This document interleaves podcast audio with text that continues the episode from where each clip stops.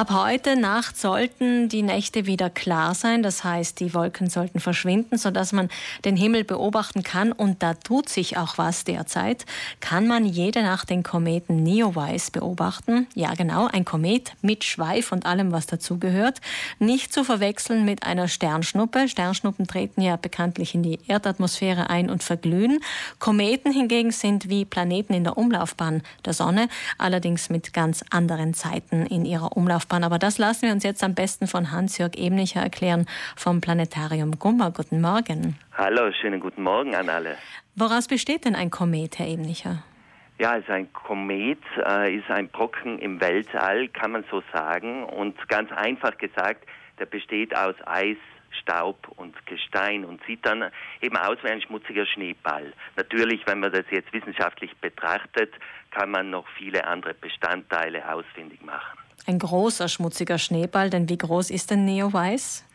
Äh, Neoweiß ist jetzt äh, an die fünf Kilometer groß und, und in der Größenordnung bewegen sich eigentlich alle Kometen. Also die, die haben immer einen Durchmesser von einigen Kilometern, also sind nicht größer. Und er ist in der Umlaufbahn der Sonne wie ein Planet, aber es gibt natürlich Unterschiede nicht nur in der Größe, sondern auch in der Zeit der Umlaufbahn, beziehungsweise wie Kometen überhaupt um die, um die Sonne kreisen. Ja, also vielleicht sollte man ganz kurz äh, nochmal unser Sonnensystem in Erinnerung rufen. Also es gibt ja die acht Planeten, die um die Sonne kreisen und der äußerste davon ist der Neptun. Und die Kometen, muss man sich vorstellen, die, die bewegen sich oder die kommen meistens aus den äußeren Bereichen, also aus äh, über der Umlaufbahn des Neptuns hinaus. Dort befindet sich der sogenannte Kuipergürtel und aus diesem Kuipergürtel kommen meist äh, kurzperiodische Kometen dann in die Sonnennähe. Und äh, das heißt kurzperiodisch, die haben dann eine Umlaufbahn äh, von 200 Jahren, brauchen die, um einmal um die Sonne zu reisen. Es gibt aber auch langperiodische Kometen, die kommen noch weiter weg, also noch außerhalb des Kuipergürtels und äh, das muss man sich dann vor, äh, so vorstellen, da gibt es um unser Sonnensystem eine, eine Art Wolke, eine Hülle, die sogenannte Ortsche Wolke. Und aus dieser Ortschen Wolke kommen dann die langperiodischen Kometen, wie eben auch unser Komet Neowise C 2020 F3. Äh, es ist doch relativ selten, dass man einen Kometen mit freiem Auge beobachten kann. Und äh, es gibt zurzeit auch im Internet schon äh, super schöne Bilder von diesem Kometen. Ähm, wie wird es aber ohne Kamera und ohne Langzeiteinstellung aussehen, wenn wir jetzt in den nächsten Tagen, wo der Himmel ja wolkenfrei ist, danach Ausschau halten? Und vor allem, wohin müssen wir denn schauen, Herr Ebnicher? Ja, also äh, eben ein bisschen müssen wir mal die Erwartungshaltung der Zuhörer jetzt ein bisschen herunterschrauben. Natürlich werden wir mit freiem Auge nicht so einen tollen Kometen zu sehen bekommen, wie wir momentan die Bilder, die auf den Social Medias uh, unterwegs sind und die Bilder, die wir aus Zeitungen kennen. Die werden natürlich mit professionellen Aufnahmegeräten gemacht, aber äh, wir können so einen diffusen Stern beobachten. Also ein Stern, der nicht ganz klar erkennbar ist, aber eben äh, dann äh, in, in die Weite leuchtet sozusagen. Und das wäre dann eben dieser Schweif des Kometens, der sich immer dann bildet, wenn sich ein Komet der Sonne nähert. Also wo können wir den Kometen beobachten? Das ist natürlich für viele jetzt ganz äh, interessant. Also äh, wir brauchen natürlich ideale Bedingungen. Äh, das heißt einmal eine klare Nacht und mhm. das sollten ja die nächsten, nächsten drei Nächte sollten ja ideal für solche Beobachtungen sein.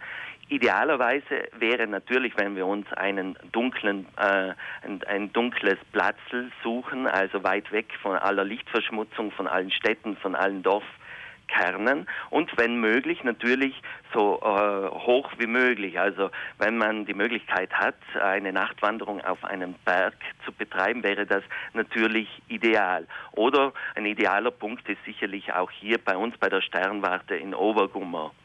Und wo müssen wir jetzt hinschauen? Weil am, am Sternenhimmel sind ja äh, unter idealen Bedingungen an die drei bis 5.000 Sterne kann man mit freiem Auge beobachten. Wir müssen jetzt aber, also und auch heute Nacht Richtung Norden schauen, Ähm, und dort machen wir ganz einfach das Sternbild äh, großen Wagen aus.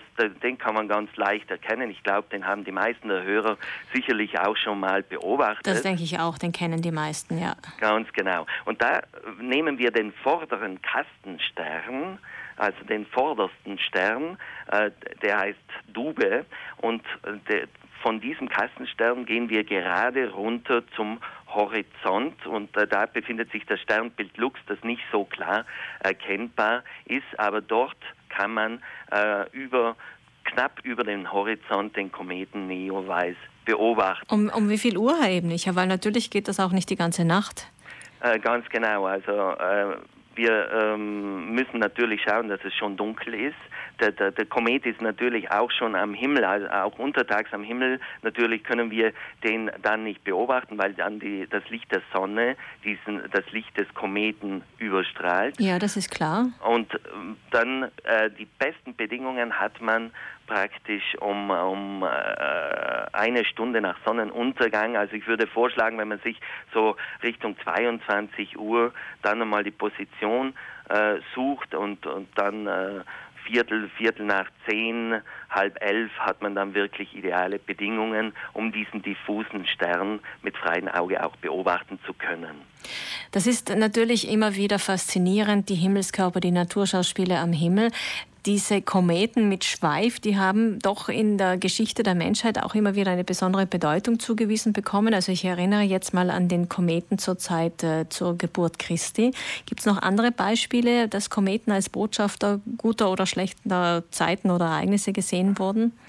Ja, dazu äh, muss ich natürlich sagen, das äh, wurde vielfältig im, im Altertum ähm, äh, wurden Kometen, da sie so selten am Himmel ersichtlich waren und dann auf einmal mit diesem Schweif auftauchten, äh, dann natürlich in Verbindung mit Unglück und so weiter gebracht wurden. Aber mir fallen dazu jetzt keine weiteren Beispiele ein und natürlich aus wissenschaftlicher Sicht ist es äh, natürlich nicht relevant.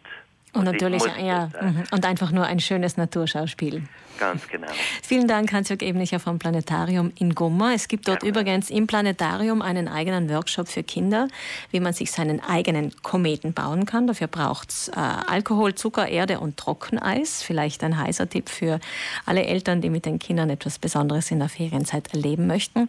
In den nächsten Tagen auf jeden Fall sind die Bedingungen optimal für die Himmelsbeobachtung und vielleicht, wenn Sie zur richtigen Zeit in die richtige Richtung schauen, können Sie den Kometen Neowise sehen. Das Wetter sollte auf jeden Fall mitspielen.